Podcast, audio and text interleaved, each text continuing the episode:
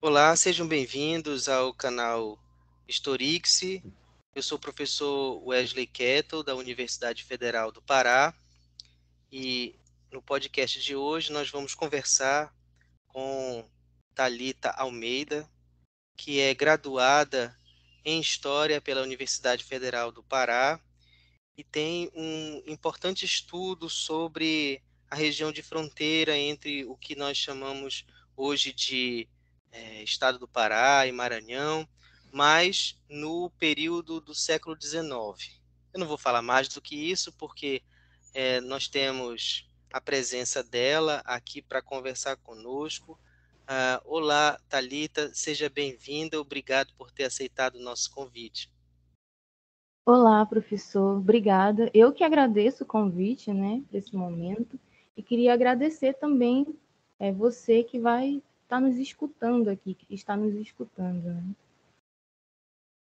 Isso mesmo. Também quero agradecer todo mundo que está é, escutando a gente.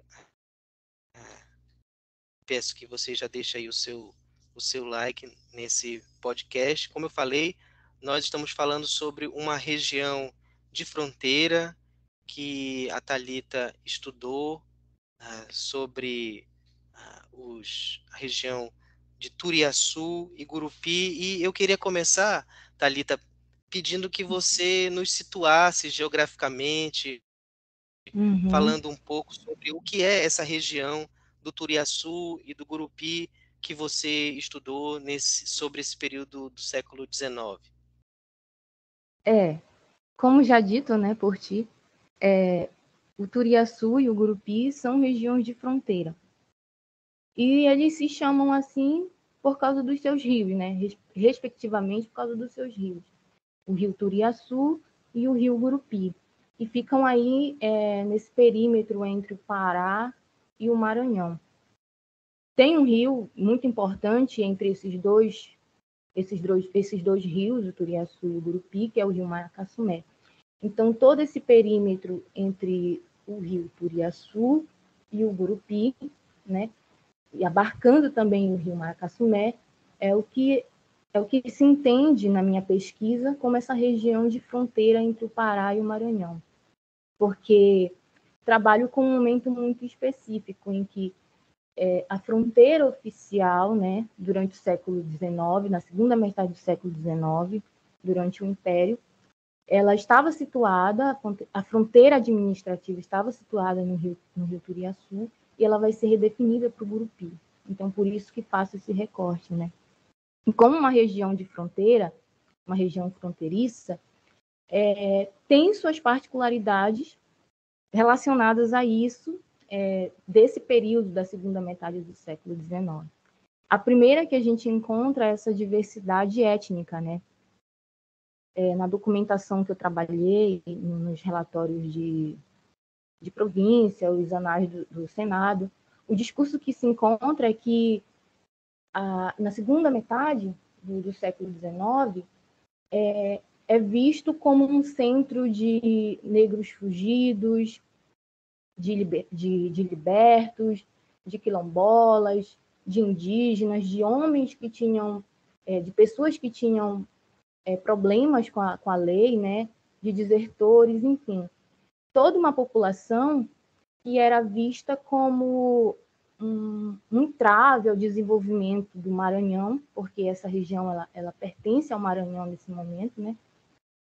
Então eram vistas como um entrave ao Maranhão e, e ao mesmo tempo, para essas pessoas, essa região acabava sendo um lugar para manter suas liberdades, para construir suas liberdades dentro de um, de um sistema que era pautado na escravidão, né, e no recrutamento compulsório, e, e que essa região ela acabava sendo vista como um centro dessas pessoas porque ela tinha muitos atrativos. O primeiro atrativo era a natureza local, que servia ali tanto para sobrevivência como para proteção. Essa proteção, ela a gente precisa pensar nela como um difícil acesso do Estado, né? Mas que não se limita a isso. As pessoas, essas pessoas, elas iam e vinham é, entendendo esse lugar. Então, se precisava ter um bom conhecimento desse lugar. E esse ir e via que possibilitava sociabilidades, é, troca de informações e comércio entre os povoados e, e, e outros grupos, né? Que eles se relacionavam entre, entre si. Então, é essa, essa parte essa, essa, essa parte dessa composição étnica que, estava estabelecida aí entre o Turiaçu e o Gurupi, ela, ela se valia disso, né? E que esse difícil acesso acabava fazendo com que essa região fosse fosse uma região de controle precário do Estado, né? E por, e por ser uma, uma região de controle precário e o Estado entendendo isso, o Estado provincial, o Estado maranhense, na província do Maranhão, foi também alvo de muitos projetos, né? projetos de intervenção, como construção de estradas, a é, fundação de missões indígenas e a própria militarização, que vem a ser uma parte que eu vou estar falando é, na, na, minha pesquisa de TCC, que vem a ser a presença da colônia militar do Gurupi, nas, nas margens do rio Gurupi. Né? Muito bom, a gente fica imaginando que você é, precisou se situar em vários mapas, né? esse tipo de documentação que não é tão uhum. comum para os historiadores e as historiadoras, não é? Mas, Talita, é, uma curiosidade sempre nossa aqui do nosso público, como é que surgiu a ideia de pesquisar esse período, é, essa temática? Como é que você chegou nela? Ah, sim. É, não foi unicamente assim, não foi um processo assim meu, meu, né? Na verdade, foi mais em conjunto com, com a professora, né? Com a minha orientadora, no caso que era minha orientadora, Suene Diana. Eu participei da iniciação científica, né? Ela, ela era coordenadora e eu fiquei três anos na iniciação científica com ela. Então, foi um trabalho aí que foi longo, né? E, e, e foi, é, foi assim. Eu tinha que fazer o um mapeamento, levantamento do, dos, das terras que existiam para a criação de gado nas margens do rio Turiaçu. Então, o recorte, na época, o, rio Turiaçu era fronteira, né? ainda não tinha feito essa redefinição. Então, o recorte temporal era de 1840, né, e 1852. Então, existiam na, nas duas margens do rio, tanto Pará quanto Maranhão, essas, essas terras que eram ditas terras de comuns, que eram utilizadas para a criação de gado e que eram utilizadas por potentados que existiam aí do Pará e do Maranhão. E aí o, o direcionamento do, do projeto ele se dava no, no sentido de que aparece durante o debate da legislação de 1850, legislação de terra, a lei de terras, né? Durante a construção dela, apareceu esse, essa preocupação do Costa Ferreira, que era um político e que era também é, é, utilizador dessas terras de comuns, né? E a grande preocupação dele era como ficaria essa essa definição de terras de comuns, né, essa terra comunal, se a lei viesse a ser promulgada aí com novas novas percepções que eram com donos muito mais bem definidos e, por meio da compra, né? Então, a grande preocupação se dava com, com a perda de certos privilégios, porque é, em um período do ano uma margem do rio secava o mato, então se precisava fazer transferência do gado para outra margem do rio. E, e em outro determinado período do ano ela alagava, então precisava fazer esse ir e vir, entende? Então, ao mesmo tempo que se esbarrava na legislação de terra, se esbarrava também em problemas de definição, disputa entre Pará e o Maranhão por essa zona, né? que veio se, se desmembrar mais na frente.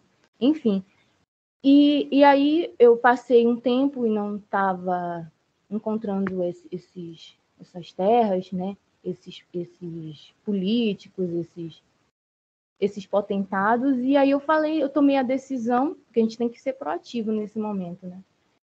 E eu tomei a decisão de avançar no recorte temporal. E acabei encontrando a colônia militar. E aquilo me instigou muito, porque até então eu nunca tinha visto uma colônia que era assim agrária, que ao mesmo tempo era militar, e ela, ela vinha sempre relacionada à presença dos quilombolas, como se fosse uma grande vitória sobre eles que vão que vão ser derrubados ali em 1853, assim, grandes quilombos, né, de fama e tudo mais.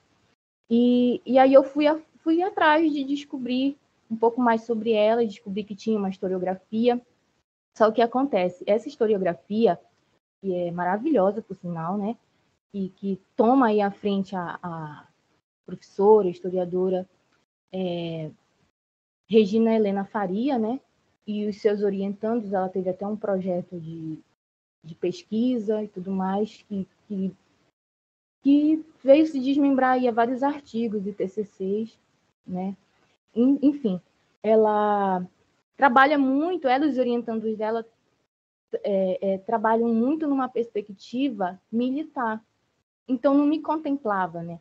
Quando eu lia, eu ia trazendo muito, muitos questionamentos a partir da, da documentação que eu já estava, já tinha feito um bom levantamento. Então, eu, então eu já eu já estava encontrando certas lacunas que eu queria preencher, que eu queria desenvolver, né?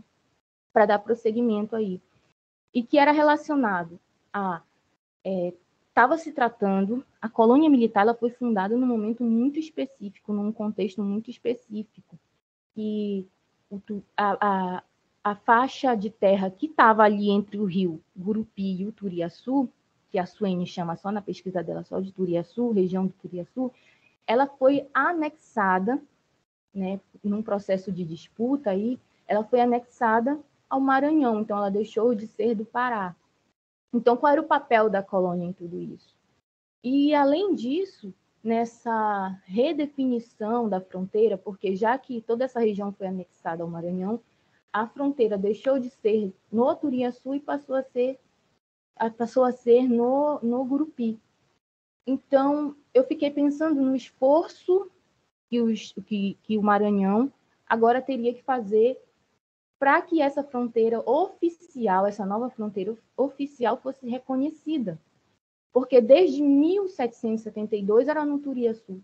Então, deveria haver esse esforço de ser reconhecida e que, e que ao mesmo tempo, pudesse demarcar agora onde era Pará e Maranhão.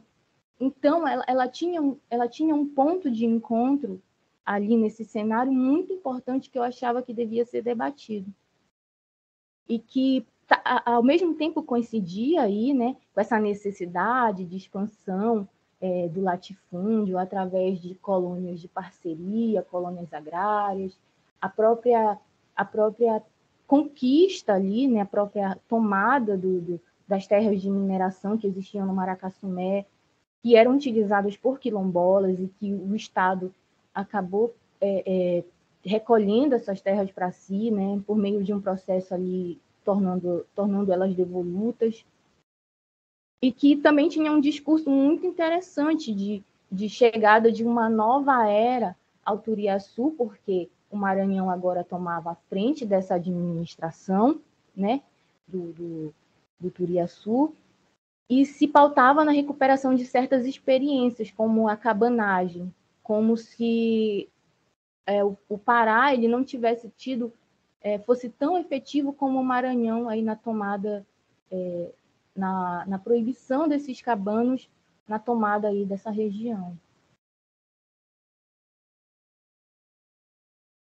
Muito interessante. Então, é, um envolvimento direto com a revolta cabana e, e todo de um lado, né, e de é, outro, é. também tocando a essa questão militar mais, mais dura, né? Achei é. muito legal quando você é. coloca a sua percepção como pesquisadora também, né, diante da escolha desses, dessas temáticas, né? E se você pudesse também contar para nós, nós agora um pouco sobre é, os resultados dessa eh, pesquisa propriamente da definição da fronteira e como isso é importante para a gente entender a história dessa região. Ah, é, eu posso só complementar rapidinho a, a próxima, a, desculpa, anterior. É, recupera a cabanagem no sentido de que, que o Pará, se, se, se o Maranhão colocava muito a culpa de que a cabanagem tinha avançado para além do Turiaçu, na época fronteira, por conta de que eles não tinham sido efetivos. Na verdade, o Pará ele, ele, ele fez essa, essa, essa envio de forças, né? Mas que era muito que era muito conveniente naquele momento, né? Era muito conveniente para o Maranhão dizer que, que o Pará foi hum, não, não, não, não, não foi efetivo, né? Na proibição desses cabanos chegando até o Rio Turiaçu, que ele teve que tomar a frente. Então, essas experiências que o Maranhão teve que tomar as rédeas de certas, certas situações, agora deveria ser continuada, só que de forma muito mais legal, né? Que agora era estava em sua administração.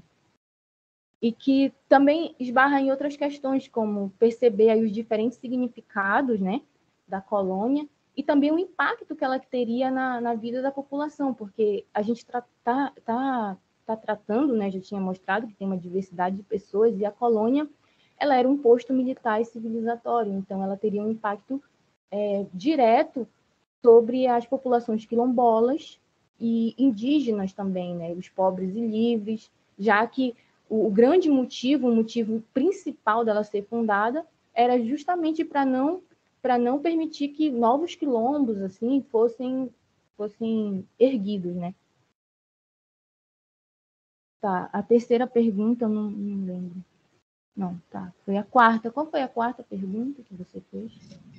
É, eu queria saber um pouco sobre a definição da fronteira e essa história.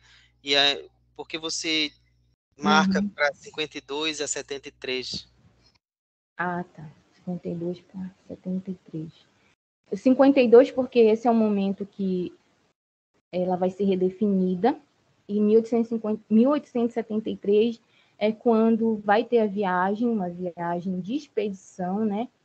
É, é uma viagem que é contratada na época pelo presidente de província do Maranhão para que o, o engenheiro Gustavo Guilherme Dotti faça um levantamento das populações indígenas no Rio Gurupi, em toda a sua extensão, né, desde a Bahia até o contato com Tocantins, e também faça, é, é, faça esse mapeamento é, topográfico dele, né? Então é por isso que eu faço esse recorte. Mas falando mais especificamente sobre a definição de fronteira, é, a definição de fronteira é, é, feita em 1852, né? Mas até então era o Turiaçu, o Turiaçu que era a fronteira administrativa, a fronteira oficial, que era a antiga fronteira entre a capitania do Grão-Pará e Maranhão, que foi aí também estabelecida em 1772, e a Suene retrata melhor isso, né? E aí eu já venho com a, a redefinição, né?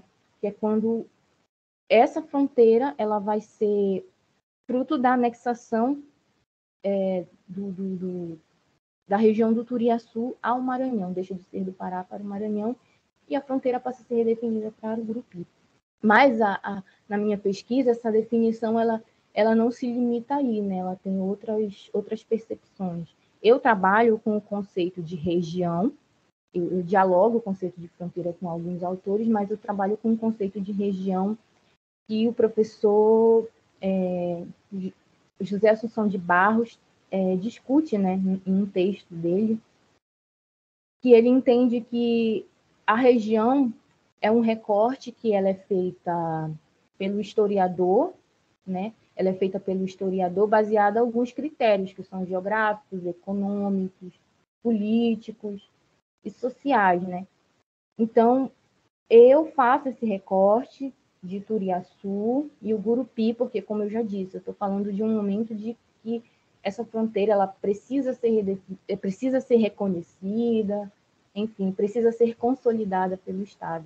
Mas, ao mesmo tempo, ela não se encerra unicamente é, no rio Gurupi. né? Que é onde eu me desloco aí para 1860, 1870, que ela já está no momento de mais consolidação.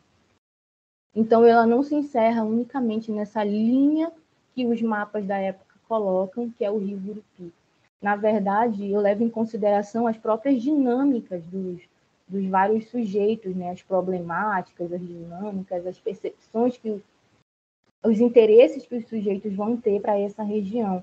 Então, ela abarca tanto da Bahia, abarca o, rio Turiaçu, abarca o rio Maracatuné, abarca a Bahia do Gurupi, Viseu, Rio, rio Capim e, e mais abaixo alguns centros como parte, parte de Tocantins também, né? Mas também tem Sim, outras tem, tem outras representações, por exemplo, do próprio Gustavo Guilherme Dotti, né? Quando ele vai fazer essa expedição por volta de 1870, ele vai percorrer, ele vai visitar a colônia, mas ele vai é, ele vai dar maior atenção para a região que ficava para além da povoação do Gurupi, que é uma região que ela vai sentir do sul do país para o Tocantins, entendeu? Então, nesse momento, olha, olha a configuração, olha que interessante a configuração que ele traz. Ele vai dividir o Rio Gurupi é, em duas partes. Uma parte que ela é ocupada por pessoas civilizadas, é uma parte civilizada, e uma parte incivilizada. E aí eu fui analisar qual era a parte civilizada. A parte civilizada era justamente o raio da colônia, né? que ia da, da povoação Gurupi, chegava até Viseu com zonas de com zonas, zonas de transporte fluvial, né? E conseguia também um pouco ao Turiaçu, a, a Bahia e também ao e, e, sobretudo ali a colônia e suas redondezas, com alguns sítios que chegavam que chegaram com, a chegada da colônia. E aí, no sentido Tocantins, da povoação Gurupi, né, para o sul, é toda a população civilizada. Então, essa ideia de que o Estado queria se fazer reconhecer uma fronteira que tivesse a cara dele, uma fronteira que era ordenada, disciplinarizada, ela não abarca todo o rio, mas uma parte do rio, uma parte em que a navegação era regular, uma parte em que, em que a colônia tinha mais controle, porque até mesmo para os sítios se situarem na, no, nas vizinhanças dessa colônia, eles precisavam de uma, de uma autorização do diretor da colônia os indígenas, para fazer essa aproximação, essa negociação de comércio, eles precisavam dessa, desse momento de negociação. Então, essa, essa, essa, na prática, uma, uma, uma fronteira aos moldes, como o Estado, como o Maranhão, queria a província do Maranhão, o Estado imperial, ela fica muito mais restrita àquele, àquele, àquele, a essa região pequena, assim, comparada à extensão do rio. E a outra parte é uma parte que ela, que ela abarca ali essa diversidade de indígenas, de, de regatões, de uma população sertaneja, que era pobre e livre, que buscava ali criar o seu gado, e que vivia ritmos mais livres, né? Assim, ritmos mais livres e que, e que, e que eram que eram modos de vida que, que não cabiam dentro daquilo que o, que o governo queria, assim, sabe? Então, essa, essa configuração de não civilizada acaba, acaba criando aquilo que a historiografia é, entende como sertão, né? que é, é, esse lugar que é, que é o oposto do, do, do, digamos assim, do que é a cara do governo, né? daquele momento. É o, é o lugar desordenado, é o lugar, é o lugar cu, cujos os modos de vida das pessoas era, eram mais mais livres, né?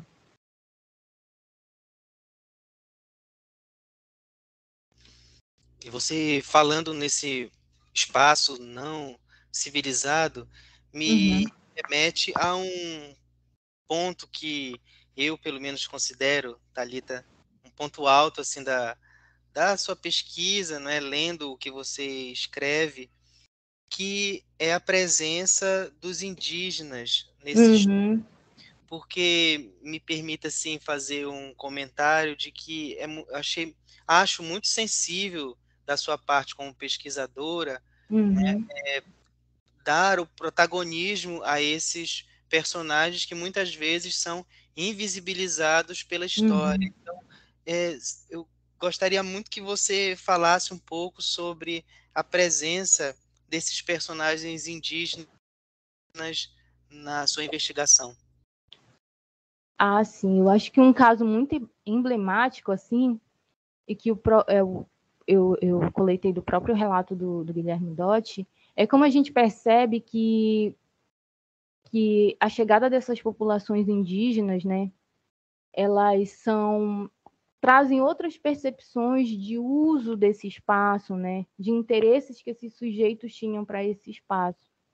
A própria ideia de, da identidade, de claro que é forjada a partir da ocupação, né, que é com os índios ai, carajés, isso, que, que eles têm que mudar o, nome para, para Timbira, né, eles, eles saem de imperatriz, porque eles haviam feito inimigos, né, e aí eles chegam para um, um, centro, um centro ali que é, é, esse rio ele vai ter vários centros, né? Tem a colônia que é um centro, então é, havia uma, um, um, centro ali por meio do rio Capim, no Pará, e no Maranhão vai ter esse lugar chamado Cajuapara, que é o centro ali onde essas pessoas se, se, se, estão em maior concentração, né? Os indígenas estão em maior concentração, fazendo comércio com os regatões.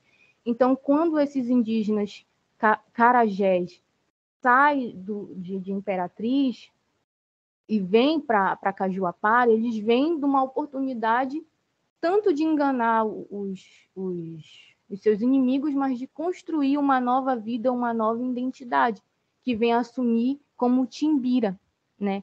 E quando o Dot ele vai é, falar com esses indígenas, ele acaba, eles os mais velhos acabam falando que sente essa vontade de retomar é, a identidade carajé novamente, né? Então, assim, é interessante perceber como as dinâmicas, né, de movimento dessas populações, o próprio movimento, o próprio deslocamento é muito interessante, porque já foge de uma ideia de sedentarismo que, que, que o próprio Estado queria impor, que, que acaba colocando representações negativas, claro, negativas para o Estado, ou, desculpa, negativas para os indígenas, né? Como, como errantes, como não presos à terra e tudo mais. Então, faz parte de suas, suas identidades, mas também o próprio conflito acaba sendo esse essa definição de, de fronteira né, entre esses grupos indígenas, entre o, o eu e os outros grupos, né? E que eles acabam é, fazendo com que essas pessoas vão, vão para o Rio Gurupi com outros interesses, assim, que são diferentes dos regatões, que são diferentes do, do da, dos pobres e livres, que já é para conseguir terras, né, para a criação de gado, que também exige aí um deslocamento de imperatriz para o próprio Gurupi. Então, essa era uma região que ela estava sempre em movimento, né, apesar de haver essas investidas aí de controle do, do, do Maranhão, como vem a ser a própria a própria chegada do Guilherme Dotti, que é justamente para fazer esse mapeamento, né, para fazer para fazer essa esse, esse, estudo de que forma o governo pode chegar ali, investir em estrada, investir em missões indígenas, né? Embora sim houvesse ali a, a, é, missões indígenas, o ritmo de vida era muito mais livre na fronteira, né? nessa região de fronteira, nessa parte ali que não alcançava o raio da colônia. A gente vê bastante. Nós vemos bastante essa, esse formato que nós temos hoje sendo construído, né? sendo ah, pensado a partir de diferentes atores dessa, uhum política, né, vamos dizer assim, uhum. e, e, o teu trabalho mostra essa dinâmica que, é, para mim, é um, um ganho para a historiografia muito muito grande. A gente está eh, é, chegando no final da nossa conversa, mas uhum. antes eu queria que você, Talita, pudesse nos contar sobre os arquivos que você visitou para poder construir essa investigação, a, no formato online ou Uhum. presencial? Que fontes históricas, que tipos de fontes você pôde é, fazer a leitura? Se já estavam transcritas ou você teve que transcrever? Como foi é, esse, esse percurso por entre os arquivos e as fontes? É, já, já coubendo aqui dentro dessa pergunta, né, que fonte eu pesquisei, é, também relacionado à fonte, essa, essa que você falou sobre os indígenas, no momento não, no início não foi fácil para mim, assim, eu acabava é, assumindo muito o, o, o, discurso oficial e acabava tornando é, mais invisível ainda essas pessoas. Então foi assim um trabalho também de muita leitura, né? É, muita, muita leitura como Flávio Gomes, como o Sidney Chalub, acho, acho que é assim que se fala, Chalub, o nome dele.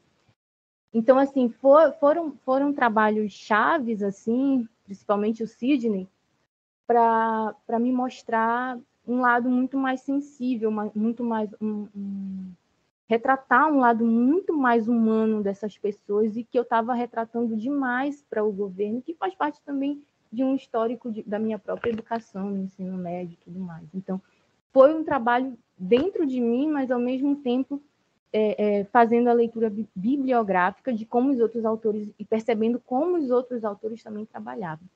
Quanto à fonte que eu pesquisei, realmente as minhas fontes elas elas foram foram mais assim arquivo online. Não quer dizer que eu não tenha pesquisado no arquivo presencial. Eu fui, mas não encontrei nenhuma documentação relevante. Eu preciso voltar agora, porque já estou trabalhando com outro momento, né? Mas eu trabalhei, eu pesquisei em arquivos online os relatórios de presidente de província, os anais do Senado, os próprios jornais. Eu fui na hemeroteca digital, né?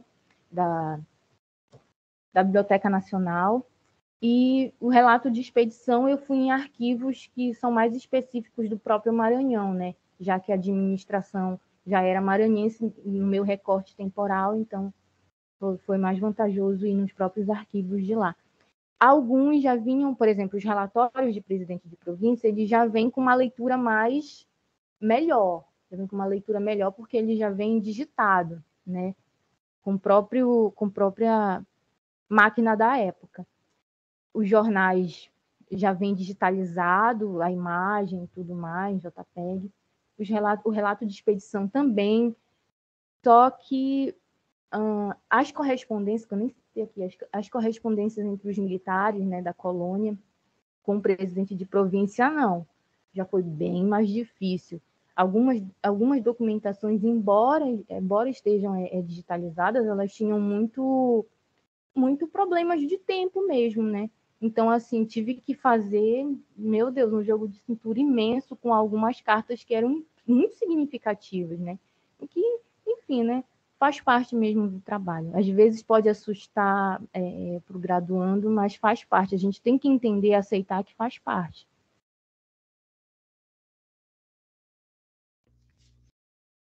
Muito bom, Talita, conhecer mais sobre a sua pesquisa a Thalita tem estudos sobre a Copaíba, que eu falei para ela antes da gente gravar aqui, uhum. que eu queria uhum. ouvir mais é, sobre isso, mas a gente com certeza vai ter um outro momento para poder é, conhecer ainda mais sobre esses resultados de pesquisa sua. Uhum.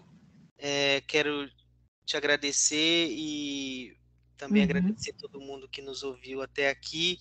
E eu deixo então a palavra para você, Talita, e uma, uma última questão, se você é, quiser nos contar o que, que você está é, estudando, da que você terminou, né? E se esse se é esse mesmo período e região e, e que potencialidades tem. Obrigado mais uma vez por você estar aqui com a gente compartilhando esse conhecimento. Ah, sim. Eu que agradeço, professor, eu que agradeço, como eu já disse, agradeço esse momento, né, para a própria divulgação do, do, TCC.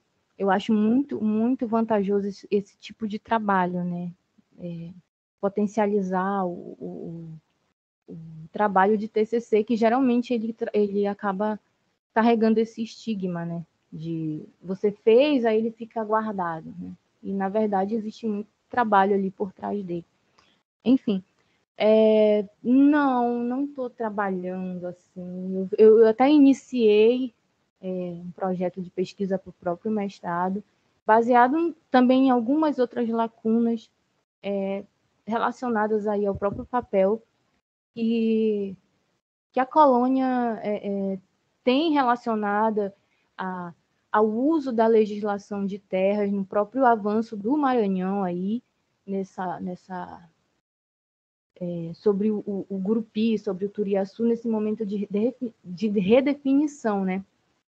Como é que, que a legislação de terras ela acaba por meio do, da, da colônia e também por outros recursos como a, a demarcação, o uso de indígenas na abertura de picadas para a própria para a própria é, conquista desse território.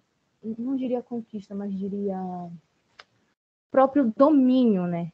Porque o, o livre acesso não se tinha, como eu já disse, os indígenas, os quilombolas, é as outras, os outros grupos étnicos, eles, eles utilizavam essa, essa região, essa natureza econômica, e que acabava sendo alvo do, do, do, do governo imperial, do governo provincial do Maranhão, mas não se tinha o livre acesso porque eles estavam ali utilizando, né? Eles eram donos daquela terra já, já há séculos, então precisava ter esse livre, tinha, tinha o domínio administrativo, mas não se tinha o domínio prático, né?